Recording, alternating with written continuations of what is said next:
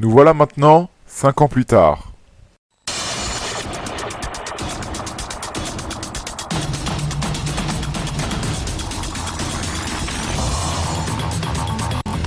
Rick Barber était un talent de la rue, qui a grandi dans les bas-fonds de la cité duale dans la banlieue parisienne. Aujourd'hui, il réside dans les beaux quartiers de Paris et coupe les cheveux des plus grandes stars du moment. Ses salons ouverts un peu partout sur l'île de France font fureur. Il est convié sur ce plateau pour la sortie de son livre Rick Barber, entre drogue et dégradé. Une autofiction édictée grâce à l'appui de l'ADT, l'Agence des talents. Veuillez applaudir le PDG des salons, Rick Barber.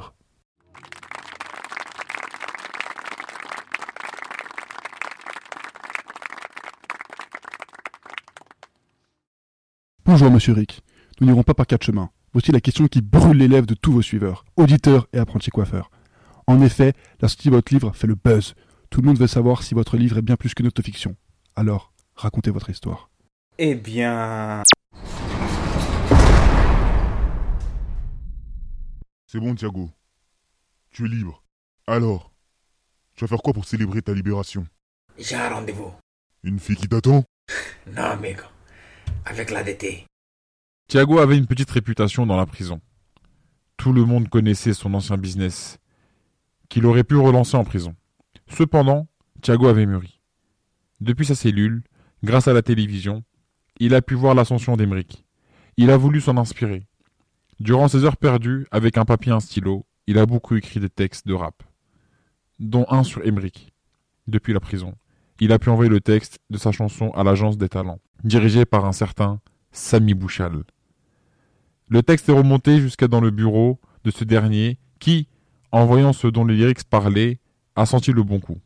Avec l'autorisation de Thiago, Samy a fait rapper ce texte par un autre rappeur, en précisant bien qu'il l'avait écrit. Une fois publié, c'était le buzz. La musique est écoutée partout et une question se soulève. Quelles sont les origines de Rick Barber?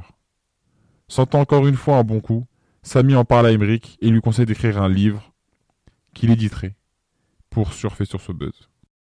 Tu vas pour un contrat? Je sais pas trop. Mais en tout cas, je sais que je vais pas pour rien. Emeric coupe les cheveux d'un directeur d'un gros label.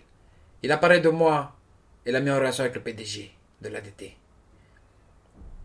Et là, c'est ces deux personnes que je vais rencontrer. Ah oui C'est du lourd. Mucho, mucho. Et pour ta chanson?